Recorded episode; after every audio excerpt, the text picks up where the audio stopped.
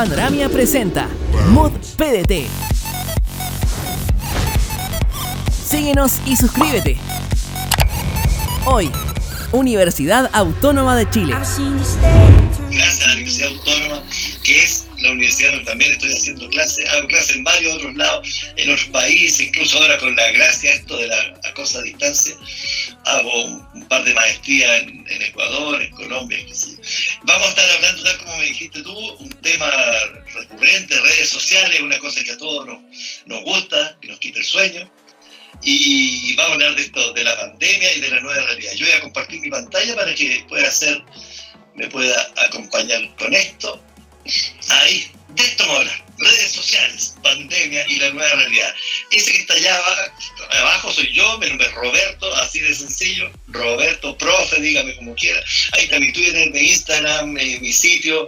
Em, el mundo quiere saber en lo que estás compartan que están viendo una charla de redes sociales, cuéntenle al mundo estos mensajes quieren salir, tomen un pantallazo a las pantallas, cuéntenle. Yo te voy a contar por qué es importante esto. Y yo voy a hablar sencillamente, estamos súper apretados de tiempo, como siempre, que gana de tener todo el contenido del mundo disponible todo el tiempo. Pero voy a hablar de tres cosas hoy día. Voy a hablarte de la crisis, voy a hablar de los cambios, el cambio debe ser la palabra que más hemos visto y escuchado y leído y escrito y conversado en nuestro último año y medio, dos años ya, porque este ya no es el día de la marmota, este es el año de la marmota. Y finalmente vamos a hablar de sueños, que es lo que, lo que, lo que nos va a convocar hoy día. Y mira, mira, yo te voy a mostrar, esto es un sueño, yo te quiero mostrar esta imagen. Yo no sé bien a lo que corresponde, da lo mismo si es una salida del estadio, o un concierto en Lollapalooza, o una marcha por cosas justas. Da lo mismo, porque nada de esto va a volver a ser como antes. Vamos a volver, yo sé que vamos a volver, más temprano que tarde, pero no va a ser así, porque todo cambió, ni tú ni nadie vamos a volver a ser los mismos. Y obviamente la comunicación tampoco va a ser la misma porque todo lo que nos rodea ha cambiado, absolutamente todo. En la empresa, ni hablar, los empleados, los socios, los clientes, ya no son los mismos, porque su actitud, su percepción fue la que cambió. El marco legal, ni lo vamos a decir, ¿no es verdad? Todos los días tenemos normativas nuevas, todos los días. Las instituciones cambiaron, la industria cambió, imagínate lo que cambió los medios, ya ni los matinales son lo mismo que antes. Y la academia, la universidad, estamos haciendo todo online. Por eso que el entorno nos cambió tanto. ¿Y qué nos ha cambiado a nosotros, las personas? Obviamente la forma en que viajamos, la forma en que compramos, el teletrabajo que nos cambió la vida por los viajes, los traslados, el tiempo con la familia también cambió. ¿Cómo socializamos? ¿Puedes creer que si un día tú tienes un hermano, un sobrinito, un primo que tiene cuatro años ha pasado el 50% de su vida encerrado y viendo a la gente con mascarilla. Esta es una cosa que nos va a afectar muchísimo. Nos cambió cómo nos cuidamos, mi salud, cómo cuido incluso la salud de los otros, me preocupa hoy día. ¿Y por qué? Porque no es lo mismo que a mi vecino en el departamento, por ejemplo, le duele la rodilla o que el vecino sea un paciente COVID cambió completamente eso. Entonces cambió cómo me entretengo, cómo aprendo, cómo informo, claro, cómo trabajo, cómo estudio, cómo aprendo, cómo ejercicio. Yo me compré una de esas bicicletas estáticas que está por ahí.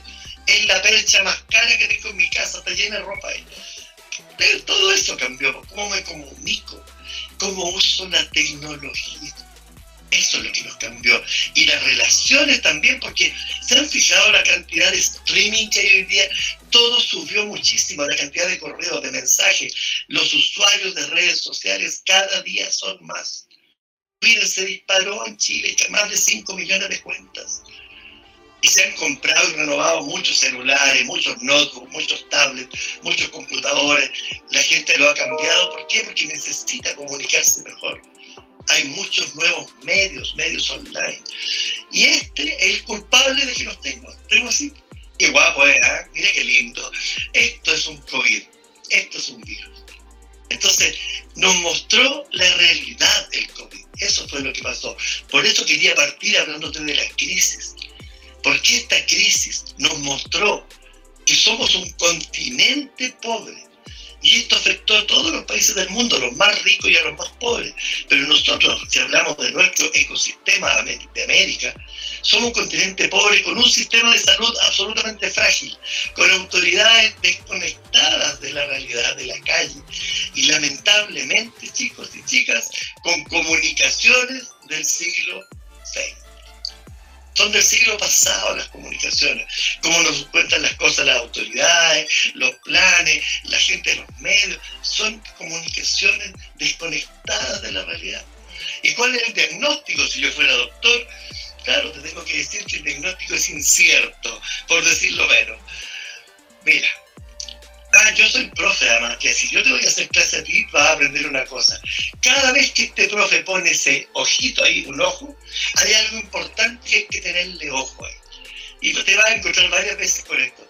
Y este ojo nos está diciendo que las crisis no las provocan los hechos, sino las formas de reaccionar. ¿Por qué hay países que les fue bien con lo del virus? Si el COVID no reconoce fronteras, no sabe que aquí termina Ñuñoa, Providencia, La Pintana o Las Condes, no sabe. Y con los países tampoco.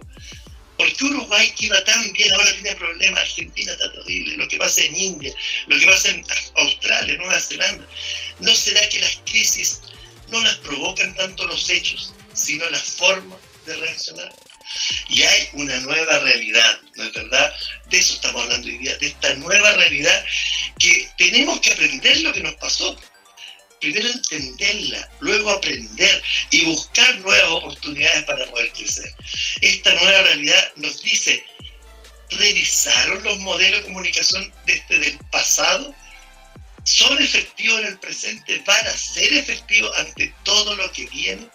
Si no aprendemos las lecciones de esta crisis, estamos condenados a repetir. Tenemos que buscar nuevas oportunidades para crecer, pues de eso se trata esto.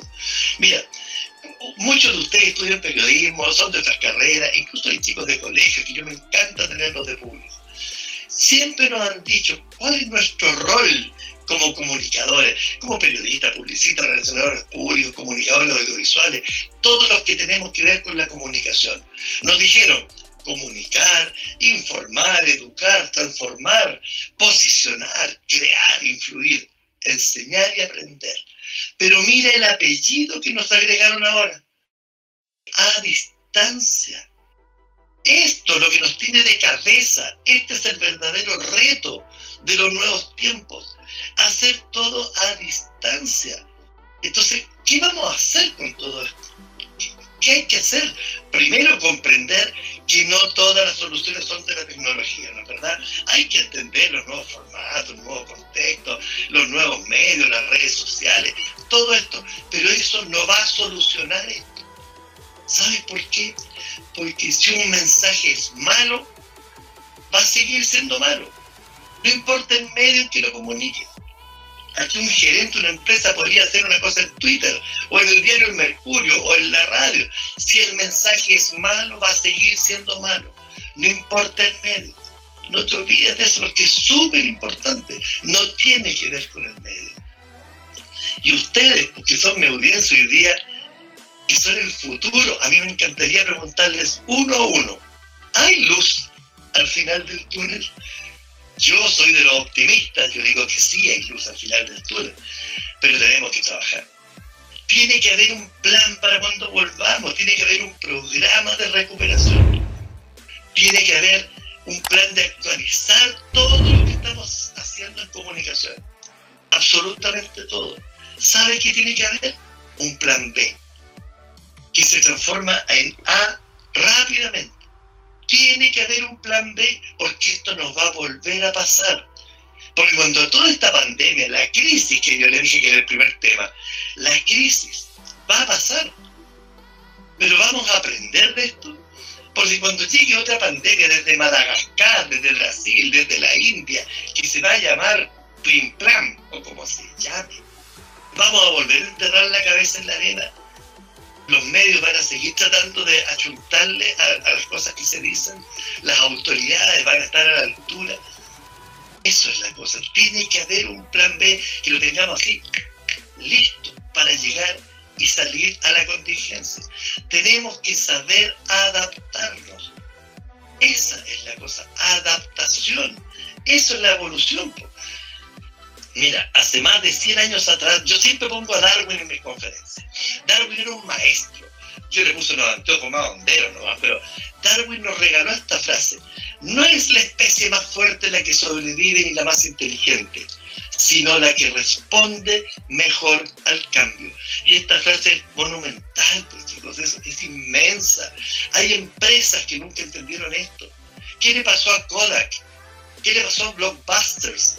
¿Alguno de ustedes va a arrendar un video al local de Blockbuster de la esquina? Ellos no entendieron que el mundo se digitalizaba y quedaron atrás. Fíjate que Darwin nos dice, no hay que ser más fuerte, con más plata, poderoso, no, ni siquiera hay que ser más inteligente, solo hay que saber adaptarse al cambio. Porque si no, va a pasar lo que nos dice el darwinismo digital, pues, que obviamente la frase no es de Darwin, es, nuestra. Todo lo que no se adapta al cambio desaparece. Es así de dramático, es impresionante. Y no es la primera vez que nos pasa algo así. Pues. La revolución industrial dejó millones de personas sin pega. ¿Por qué? Porque la mecanización ayudó a generar mejores condiciones de trabajo. ¿Y la gente qué tuvo que hacer? Reinventarse, se inventaron miles de nuevos trabajos también. Cuando llegó la revolución tecnológica de la electricidad a principios del siglo XX y Henry Ford haciendo su autito en, cadena, así en, en, líneas de producción, millones se quedaron sin pega, pero hubo que hacer otros trabajos para esas personas. ¿Ok? Cuando llega la revolución digital que se llamó la primera, que más o menos en los 70, pregúntale a tu papá, que fuimos capaces de poner un hombre en la luna. Pero cualquier celular de los que tenemos hoy día en la mano tiene más tecnología que todo el programa Apolo. Por eso, y dejó muchísimas personas sin trabajo, pero la gente que tuvo que hacer, reinventarse, buscar otras formas. Y nos va a pasar lo mismo a nosotros. ¿Saben por qué? Porque el problema es que la tecnología es súper rápida y nosotros somos lentos para adaptarnos. Entonces tú le dices a tu papá, a tu abuelita, al tío Sergio, tío, conéctese aquí, pide la clave única. No, es que no cacho nada, no sé hacer eso. ¿Y sabe lo que nos va a aparecer? El fantasma de Darwin, diciéndolo, darwinismo digital, todo lo que nos adapta al cambio desaparece. Lo bueno que siempre hay ideas. Yo le dije que soy de los optimistas, ¿no es verdad? Parte de la nueva realidad es que hay ideas nuevas, especialmente en comunicación. Comunicación es una cosa que permite hacer todo. Puedo inventar sitios en internet que hagan esto, una plataforma que haga esto otro. Bueno, yo que voy a ser tu profe, yo quiero ver tus ideas. Yo quiero ver tus ideas. El mundo quiere ver tus ideas en comunicaciones o en la carrera que quieras estudiar. De eso se trata esto. Y la transformación tiene que ser digital, definitivamente tiene que ser digital. Y tiene que comenzar por las personas. Si las personas no entienden que necesitamos nosotros transformarnos, no va a haber transformación digital para el mundo. Yo no saco nada con comprarle a un colegio de niños vulnerables. A todos los cursos le compro un iPad o un computador o el último teléfono, el iPhone 12 ¿Por qué? Porque esos 40 niñitos que están en una clase, el profe no tiene idea qué hacer con 40 niñitos con un iPad en la mano. Tenemos que educar primero a ese profe. Entonces, a todos nos corresponde asumir nuestro rol. Entender que la transformación tiene que ser digital primero personal y después al resto. Sin transformación personal no va a haber transformación digital. Ahí puse el ojo mucho más grande. Mira, todos tus contactos, hagamos una prueba, tienen un celular en la mano. Todos. ¿Usted conoce a alguien sin celular? Aparte del bebé que nació ayer o de la abuelita que tiene 108 años. Todos tienen un celular en la mano, absolutamente todos.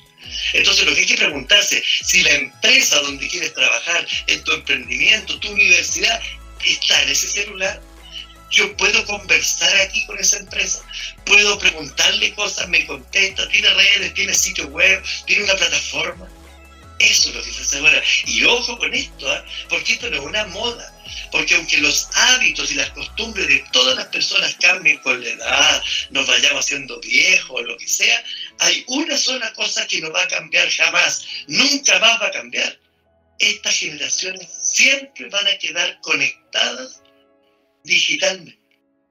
Entonces, si no hay transformación hoy día, vamos a tener que empezar todo desde cero.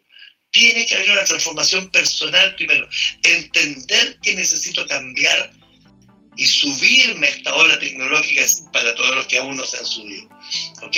Porque seguimos siendo personas que se comunican con personas. Eso es. Personas que se comunican con personas. Da lo mismo que sea por tam tam tambores de África, por señales de humo, por teléfono, por telegrama, por fax o por TikTok. Seguimos siendo personas que se comunican con personas. Es lo que a mí me gusta decirle el factor humano. ¿Ok? ¿Qué es esto el factor humano? Así se ven las personas hoy día, más o menos en, las redes, todos con su avatar, que salen súper guapos, todos se ponen lindos, bien producidos, un buen filtro. Bueno, estas son las personas. ¿Saben lo que hacen las personas hoy? Yo sé lo que ustedes hicieron anoche. Es como esa película Cero que hiciste el verano pasado. ¿Saben lo que hacen todas las personas? Y tú dices, no, no creo que lo hagan. Todo se conecta. Eso le llaman, se conecta, es una cosa rarísima. ¿Y dónde se conectan? A estas cosas. Aquí no están todas las redes sociales, ni mucho menos, están como las más importantes. Está Facebook, Twitter, y, Snapchat, y Spotify, y TikTok, y Pinterest, y Flickr, y LinkedIn, Instagram, Tinder, para los que les gusta pelarse por ahí, o lo que sea todas estas redes están interactuando con nosotros las personas. Entonces hay mucha gente, y yo hago seminarios parecidos a esto en empresas, en universidades, y muchos me preguntan, pero Roberto, ¿hay que tener un perfil en todas estas redes? No, pues, obviamente no. Yo me hice como un botiquín de primeros auxilios con lo que debería ser hoy día, sea una empresa, sea un profesor universitario, o sea, un alumno normal estudiante debería más o menos integrarse con LinkedIn porque es una red profesional, ya te vamos a contar después lo que es LinkedIn, pero es la mejor red social para hacer plataformas de contacto. Y podría estar Facebook, bueno, yo sé, mucha gente se ha salido de Facebook, sobre todo los adolescentes, porque no quieren estar en una red social donde está su mamá eso es tan claro como es. Pero está WhatsApp, porque uno puede hacer incluso WhatsApp Business para la empresa, está Instagram, está TikTok, está Twitter, a lo que es la única red pensante que todavía queda. Usted sabe que Twitter, hay gente que no le gusta Twitter, ¿eh? yo amo Twitter. Tengo ochenta y tantos mil seguidores en Twitter, que estamos conectados, que me siguen, que yo los sigo y conversamos. ¿Sabe usted que la, la pauta periodística del mundo no parte sin ver lo que tuiteó, por ejemplo, Donald Trump anoche? ¿Usted cree que no es importante, sobre todo si estás en comunicaciones? Hace poco un gerente de una empresa muy pechugona por ahí que yo estaba haciendo una asesoría, me dijo, pero Roberto, yo tengo que tener cuenta en Twitter. Depende, pues le dije yo. ¿Tú tienes algo que contarle al mundo? Uf, se quedó calladito, pero me lo dio. Al rato después me dijo, ¿sabes qué? Voy a abrir mi cuenta de Twitter. Claro, fue una red pensante. Bueno, ahí está YouTube, hay ese icono que significa un sitio web para las empresas que obviamente las valida, que es básico. Y a mí me gustaría agregarle también alguna expertise en estas redes que estamos hoy día conectados para hacer clases, para enseñar, para aprender, para comunicarse con clientes. Todas estas plataformas como Teams, la que estamos ahora, o Zoom, o StreamYard, o Meet, o Webinar Jam, y un montón que salieron de la nada. ¿okay? Este es como tu botiquín de primeros auxilios, sobre todo para empresas y sobre todo para personas. Ahora, ¿cómo se entienden entonces estas nuevas tendencias? ¿Cómo le explico yo a la gente, a un gerente viejo, a lo mejor, qué es un meme? ¿Cómo le puedo explicar lo que es un meme? ¿Cómo le puedo contar quién es, no sé, Forever Alone que está ahí? ¿Cómo, cómo le explico? Eso es lo que tenemos la pega hoy día los comunicadores, ¿no es verdad? ¿Sabes lo que es esa linda foto que está ahí? Eso es tu país, eso es Chile. Una foto de la NASA preciosa. Y este número mágico somos los habitantes de este país, este lindo país, esquina vista al mar. Según el último censo, el bueno, no el otro que habíamos hecho tan malo, somos 18,7 millones, ya vamos un poquito más de 19, porque esto ya pasó ya. Pero estos somos los chilenos. Somos tenemos 27 millones de celulares prendidos, chicos, prendidos. ¿Pueden creer esto? Somos 18 millones de personas y 27 millones de celulares. ¿Por qué? Porque nos gusta la cuestión de la conexión. Muchos tienen dos celulares, uno de la pega y otro personal. Y otros tienen un prepago por ahí para las movidas o por lo que me han contado. Eso es lo que pasa hoy día. Pero fíjate, somos 14 millones de chilenos con perfil activo en Facebook. Tu mamá está en Facebook, tu tía Gloria tiene Facebook. Francisco, que me presentó recién, tiene Facebook. Entonces, no creo que este gerente tenga, no te digo, este es un dato duro de Facebook, 14 millones de usuarios activos en Chile. Mira, 5 millones de cuentas de, de Twitter, 9 millones de usuarios chilenos en Instagram, 12 millones de chilenos vemos videos mensualmente. ¿Cuántos tenemos en TikTok? Tarea para casa, yo creo que ya había de un millón, sobre todo de 32 años hacia abajo, por ahí está. LinkedIn, 4,5 millones de profesionales chilenos, compartimos cosas con el mundo al alcance de un clic. Eso es lo que está pasando hoy día. Entonces, claro, tantas redes sociales, la gente dice, pucha, las redes nos desconectaron de las personas, otros dicen, nos conectan. Bueno, esa es la pregunta que yo te hago a ti. ¿Las redes nos conectaron o nos separaron? Sobre todo en la crisis de la pandemia que estamos viviendo. Si yo te muestro esta foto, aquí no voy a hablar a las puras mujeres, los hombres no escuchan, hombres son sordos. Chicas, miren la actitud que tiene ella. ¿Qué está haciendo? Está buscando porque el idiota que tiene al frente tiene el celular arriba del plato. Eso es lo que pasa hoy día. Esta es la típica foto en el metro. Van todos pegados con un celular. Y yo digo, ¿cuál es el problema si no conoce a la persona que tiene sentada al lado? ¿Cuál es la diferencia con esto? No hay ninguna diferencia entre esto y esto. La gente se va informando, va leyendo, va jugando, va haciendo el puzzle, va leyendo de política, de deporte, de lo que sea. ¿Cuál es la diferencia entre estas dos fotos? 100 años de diferencia. Arriba todos con un celular y abajo todos con un diario. Ahora, si a ti te invita a almorzar, ese que te quita el sueño y tiene el celular y el plato, párate y ándate. Lo va a hacer una pura vez. Ahora, si todo en tu casa, en la familia, a la hora del almuerzo viendo el celular, cuestionenselo, dejen el celular aparte allá en la pieza y esa media hora, esos 40 minutos de la, del almuerzo, de la cena, de la once, conversen. De verdad que uno recupera un montón de cosas. Yo creo que las redes sociales sí nos conectaron con el mundo. Yo sé que hay adictos a TikTok, a Facebook, a Instagram, pero Instagram no tiene la culpa que hayan adictos a eso. Johnny Walker no tiene la culpa de el alcohólico.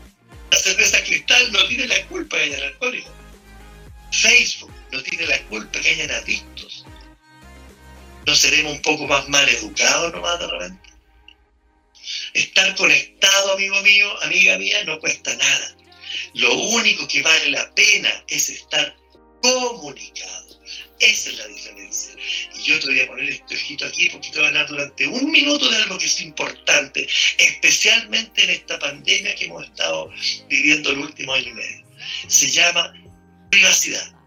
Fíjate, privacidad. Ustedes que son todos expertos en Instagram, en Twitter, en TikTok, me podrían contestar, piensen un segundo, ¿qué dice el botón que hay que hacerle clic para que un mensaje salga? ¿Qué dice el botón cuando tú quieres esto aparezca? El botón dice publicar. ¿Sabe lo que significa publicar? Significa hacerlo público. Es así de sencillo. En inglés se dice publish, en francés se dice publiqué, en todos los idiomas significa lo mismo. Publicar significa hacerlo público. Así que si es privado, mi mejor consejo de amigo que te puedo dar, si es privado, no lo suban a las redes. Y hay gente que me dice, no, profe, yo tengo mi perfil súper restringido, solo mis amigos lo ven. Y yo me río en tu cara. ¿Quién? No es, nada es privado.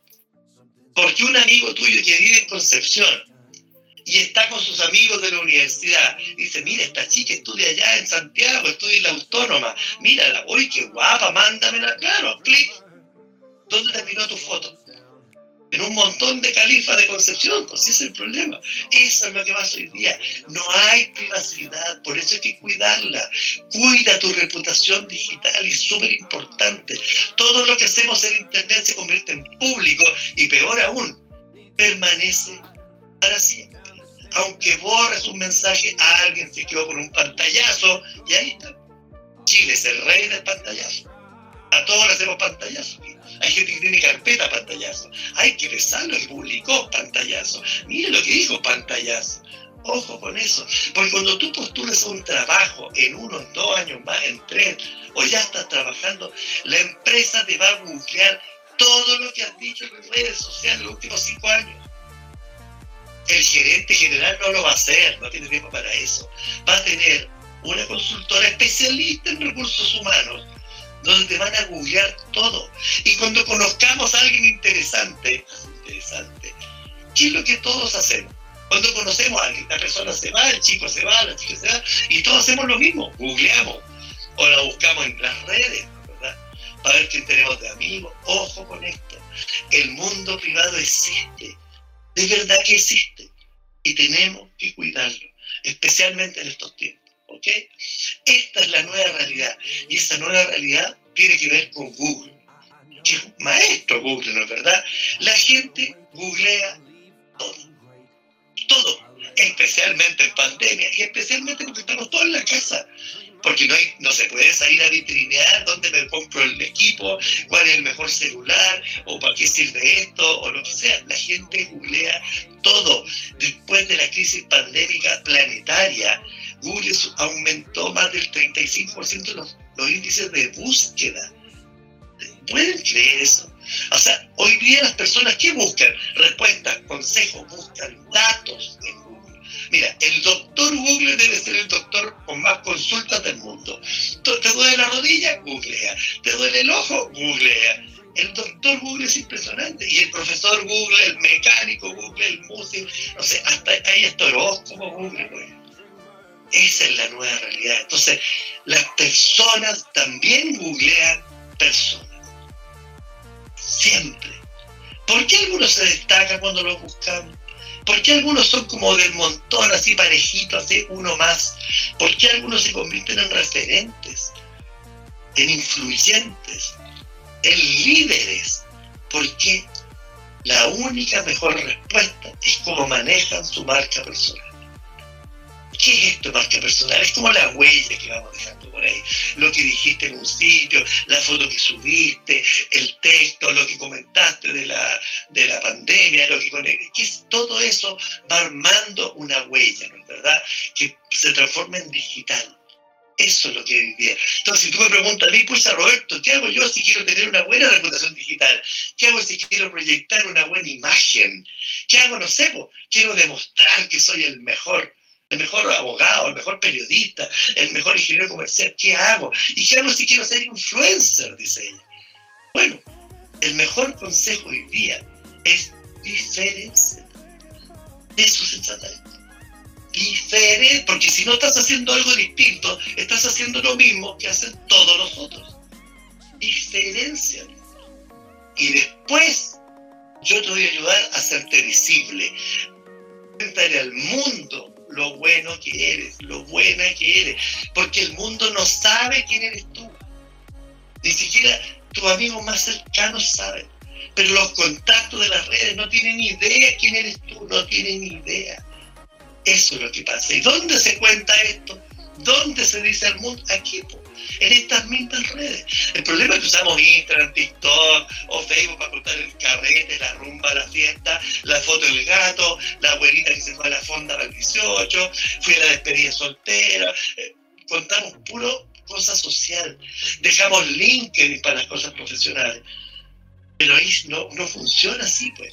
Tú tienes que en tus redes personales empezar a contar. Estudio periodismo, fui elegido el mejor alumno, me saqué un 7 en un trabajo, me certificaron en Google Analytics o lo que sea. Empieza a contar cosas de la vida profesional o académica y vas a ver cómo te empieza a cambiar el entorno. Vas a ver cómo poco a poco te comienzas a convertir en referente, en liderar en lo que tú quieres hay que ir a ver qué están haciendo los otros. ¿Por qué se destacan? Yo no quiero que los copies. Yo quiero que te inspires. ¿Por qué están todos mirando ese pescadito verde? Porque es guapo, porque es lindo, porque es grande. Sobre todo porque es verde. porque es distinto. ¿Qué te hace especial? Cuando tú descubras lo que te hace especial, destácalo. Si las marcas cuidan tanto todo lo que publican, ¿por qué no hacer lo mismo? Cuida tu marca. De verdad, cuida desde ahora. Y para todo eso, Internet de verdad es nuestro mejor aliado. No hay mejor aliado que Internet para esto. La crisis, la pandemia, el cambio que hemos sufrido, nos ha dicho que Internet es nuestro mejor aliado en esto, de darnos a conocer, de contarle al mundo lo que amamos, lo que queremos, lo que odiamos, lo que, lo que nos mueve el piso. Eso es lo que pasa con el cambio y la crisis, ¿verdad? Porque tú puedes saber quién eres, pero ¿qué hay de los demás? ¿Alguien conoce a todos sus contactos en Instagram o en Facebook, de verdad? Alguien tiene 500 contactos, suponga. ¿Conoce los 500? ¿Los 500 han ido a tu cumpleaños a tu casa? No, pues, profe. Ah, ok. ¿Cuántos han ido de, esos 500 a tu cumpleaños a tu casa? 50 a lo mejor. El 10% y el resto. Ni tu hermana sabe bien lo que tú haces, lo que estudias yo le pregunto a tu hermano, a tu hermana, oye, ¿qué hace tu hermano? Mira, estudia periodismo y es autónoma, o estudia no sé qué, derecho, ingeniería, no sé sea. Ah, digo yo, ¿y en qué área está? ¿En qué grado de expertise? Ay, no tengo idea. Si ni tu hermana es capaz de contestar qué vas a ver el mundo, lo bueno que eres si tú no se lo cuentas. ¿Me entiendes? La marca personal, y te lo voy a decir claramente, muchos creen, ah, este profe me viene a enseñar a mí a saber venderme. No, pues, no se trata de saber venderse, ni menos de venderse uno mismo. Se trata de saber vender lo que tú haces, vender lo que sabes hacer para que no tengas que venderte en un trabajo de 300 lucas. ¿Entiendes? Para que puedas proyectar tu mejor marca personal que en este periodo pandémico de la crisis es cuando tenemos más oportunidades de hacerlo, tenemos más tiempo para algunas cosas. Podemos leer, podemos subir un podcast, podemos abrir un sitio, juntarse con amigos, hacer un blog, hacer redes que sirvan, hacer campaña, y gente que lo está pasando mal, bueno, tú que sabes comunicaciones, ayúdalo. De eso se trata esto. Así que hagamos cosas, chicos, hagamos muchas cosas. Mira, yo tengo un plan maestro para ti. A partir de hoy, bueno, hoy día ya, mañana, el fin de semana, de verdad, retomar los contactos, ver qué vamos a hacer, repensar el proyecto profesional. Aproveche esta crisis, aproveche el cambio, aproveche esta pandemia para eso. Armar perfiles nuevas redes. Por ejemplo, armo de un LinkedIn. Yo a todos mis alumnos los obligo con notas, evaluados a tener perfil en LinkedIn.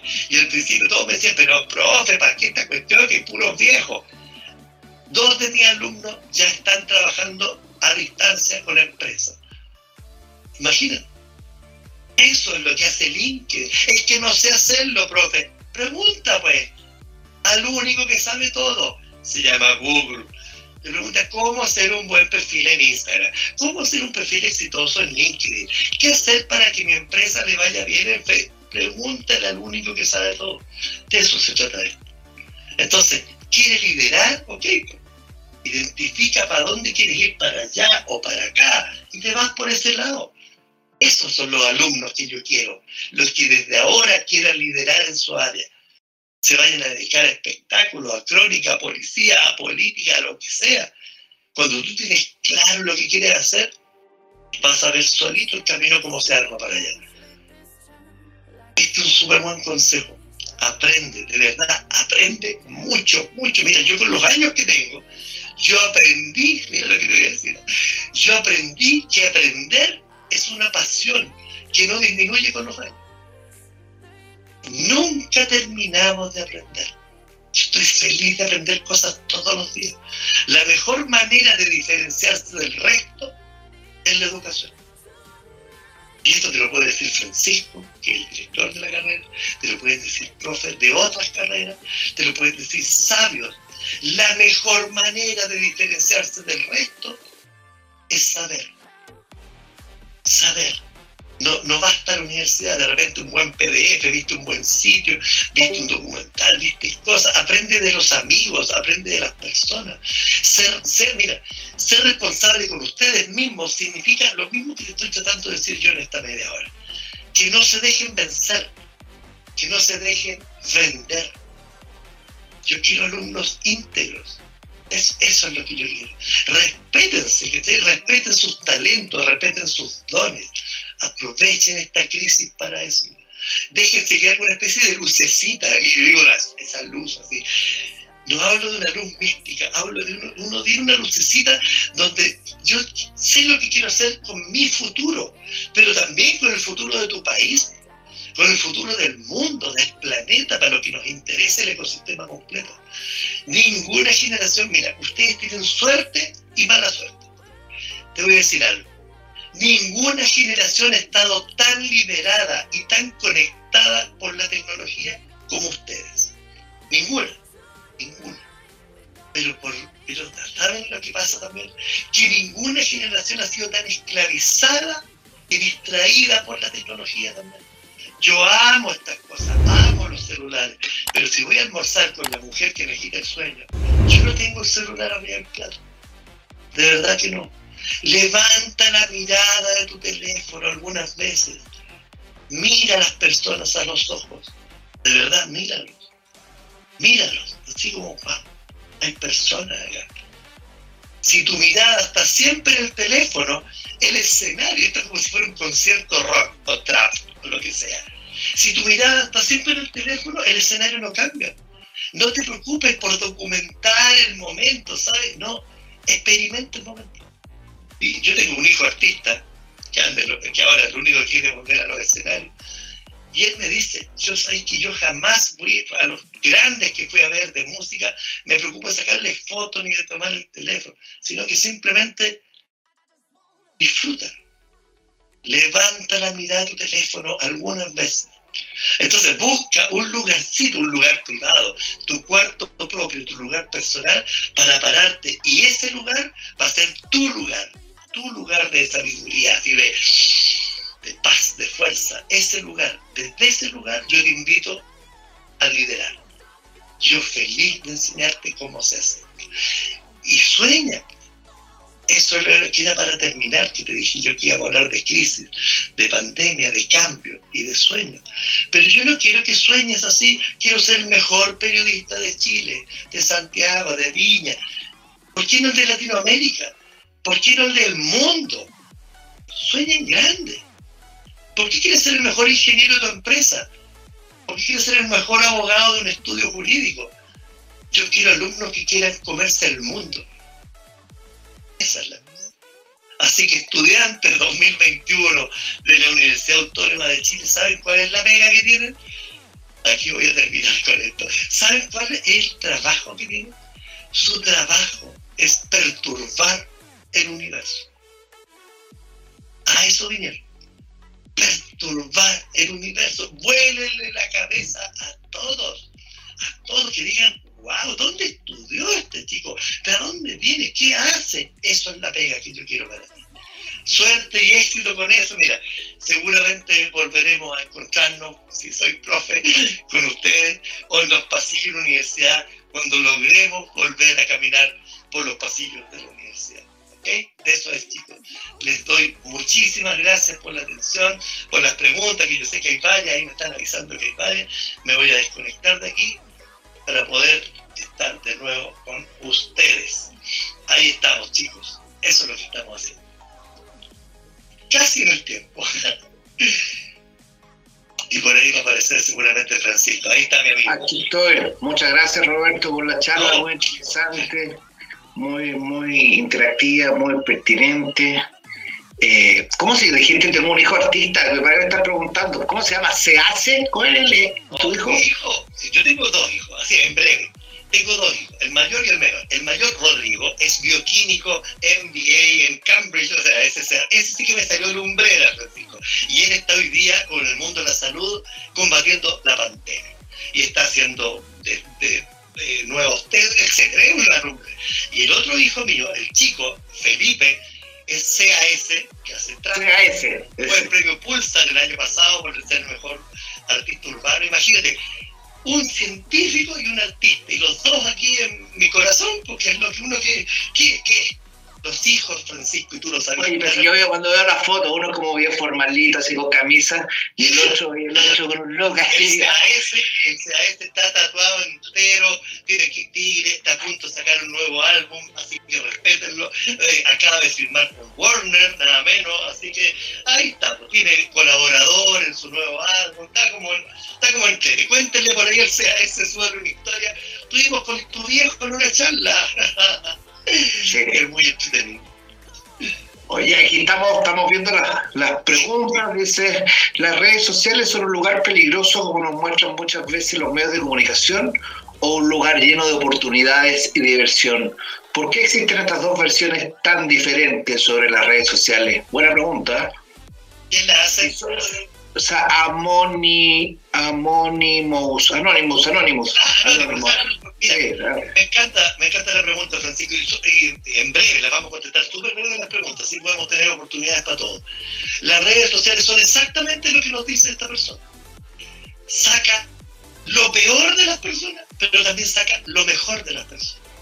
¿Te has fijado? Es como, todos tenemos amigos que son así introvertidos, que son para adentro, que están en el asado, están allá en la esquinita tomándose una chela, así calladitos. Y todos tenemos un amigo extrovertido. Las redes sociales para ese señor son un paraíso, porque puede contarle al mundo lo que desayuna, lo que muestra, lo que toma, y se convierten en súper lateros y aburridos. Las redes son un lugar peligroso, nos dice el amigo. Sí no.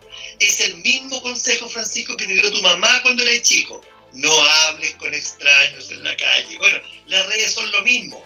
Eso le tenemos que decir a nuestras hermanas chicas, a nuestras hijas, a nuestras sobrinas, a nuestras nietas, cuando tenga nietos. Ninguno de estos dos me va a dar nietos todavía. Pero decirle eso, si te agregan una red social en TikTok, una foto de un chiquitito guapo, 13 años, y el perfil, Francisco, dice Romeo 13, tú tienes que darle herramientas a tu hija para que diga, ¿Quién es Romeo 13? ¿Qué hay detrás de Romeo 13? Ese es el ojo que hay que tener. Yo hago muchas charlas en colegios y cosas así respecto a los peligros de Internet, pero también les cuento, la mitad de la conferencia son las alegrías de Internet, los beneficios de Internet, la gracia de tener el conocimiento al alcance de un clic. Las redes todo eso, lo bueno y lo malo.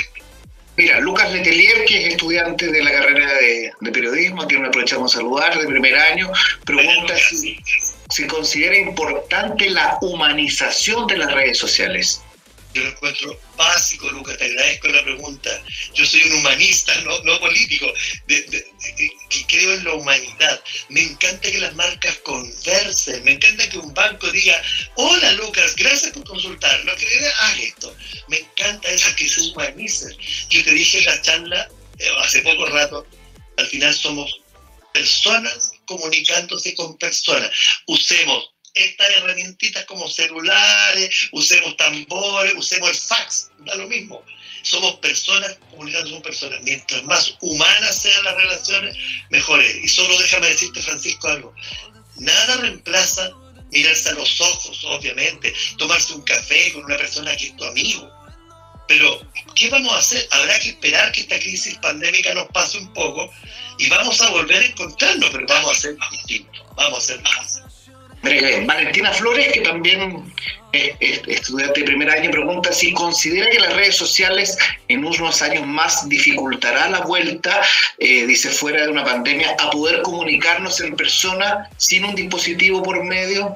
No, no, yo tengo confianza en el género humano. Yo te vuelvo a decir, perdón, ¿cómo se llama ella? Valentina Flores. Ah, te juro, te lo puedo prometer. Nada reemplaza mirarse a los ojos. Y si tú tienes un chico, el novio por ahí, que, o lo que sea, que te anda rondando, que te quita el sueño, me vas a encontrar la razón. No es lo mismo mandarle un WhatsApp al novio que anda agarrando de las orejas y darle un beso.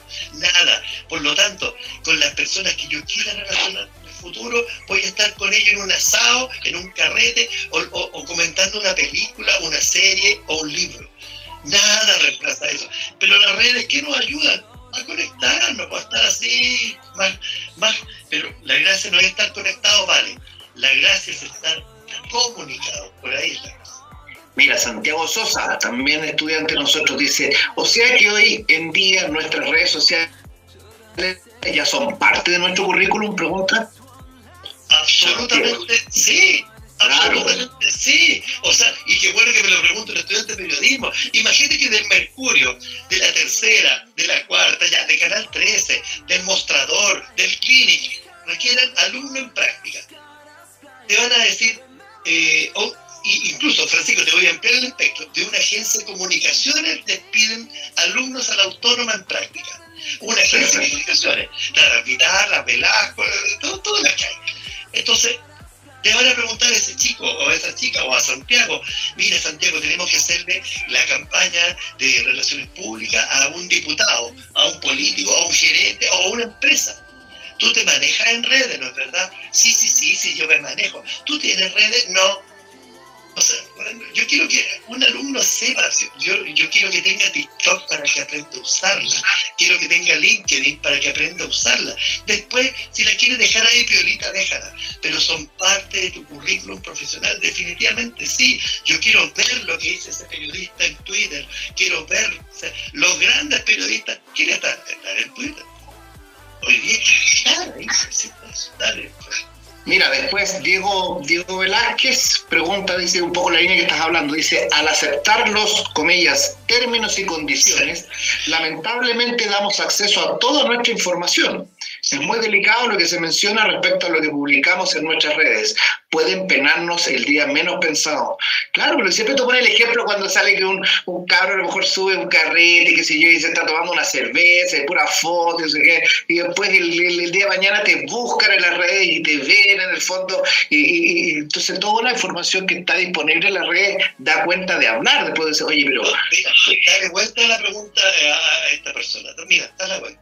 Él está requiriendo personas para que lo acompañen en un emprendimiento. Él está buscando socios, aliados, y le recomienda, oye, este cabrón es súper bueno, se llama Juanito Poblete, búscalo. Y él va a ver a Juanito Poblete, y Juanito Poblete en las 10 últimas fotos de Instagram, o de TikTok, o de lo que sea, está con un pito, con dos cervezas y con un vodka.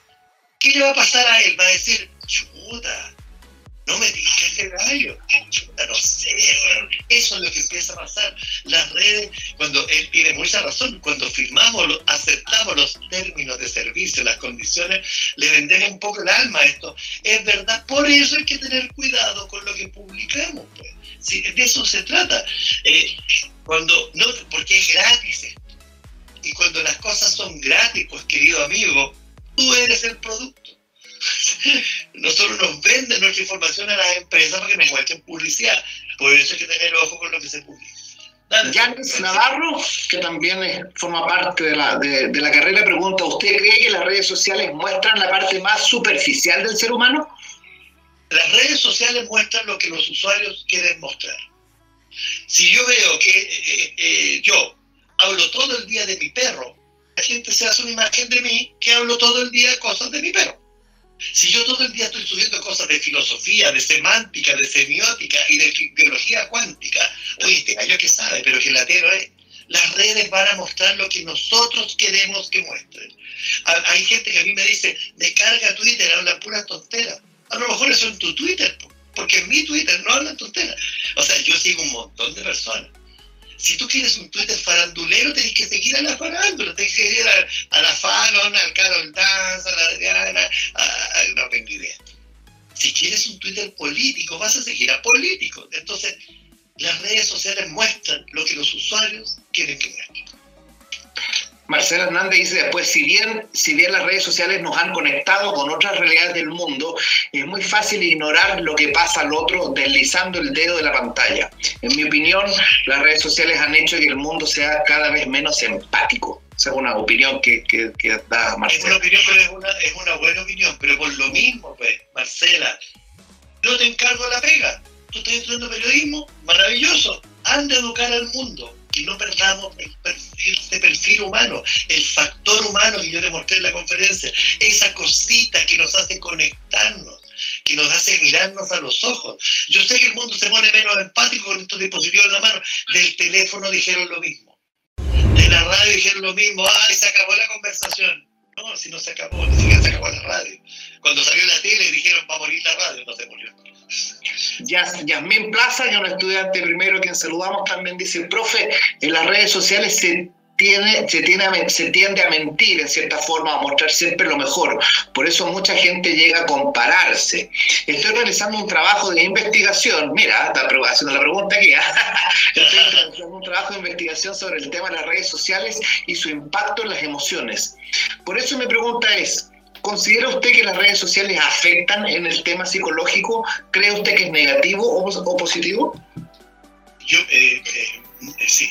¿De que afectan? Sí. La respuesta es súper clara. Sí. No es positivo o no es negativo, Yasmin, porque va, va, a depender de cómo se tome esto. Yo sé que gente, por ejemplo, tomó el caso de todas estas influencers y pseudo-influencers de Instagram hay gente que se aburrió de repente porque ya se aburrió de estar todo el día con foto con filtro para usarse la cara. Eh, eh, gente está mostrando la super vida, la super vida, la super vida, y al final tiene un problema psicológico, incluso la gente que la ve, porque dice, oh, esta mina todo el día está en jauja, todo el día lo pasa bien, y yo lo paso mal porque mi realidad es que comparto dormitorio con mis dos hermanas, mi abuelita vive en la pieza al lado. Eh, entonces, se pone alienante esto. Nosotros tenemos que tener la altura a diferenciar lo que es bueno de lo que es malo. Si te hace mal Instagram, deja de meterte a Instagram y preocúpate de mostrarle al mundo lo buena que eres, pues me, me encanta que estés haciendo investigación de esto, porque de los usuarios depende cómo sean las redes. Si tú estás en una red rodeada en Facebook de idiotas, es porque tus amigos están publicando idioteces. Facebook no la culpa de eso. Hay redes en Facebook que son maravillosas y cuentas súper buenas. Y hay otras que uno dice, uy, aléjate lo tóxico, aléjate de lo tóxico. Es igual que las personas, aléjate de los tóxicos. Sigue el Mood PDT en nuestras redes sociales. Dale like y suscríbete. Ah, ¿y ya sabes que quieres estudiar? Ahora también puedes encontrar tu carrera en nuestra comunidad de Discord Panoramia. ¿Qué estáis esperando? Únete a Discord Panoramia ahora.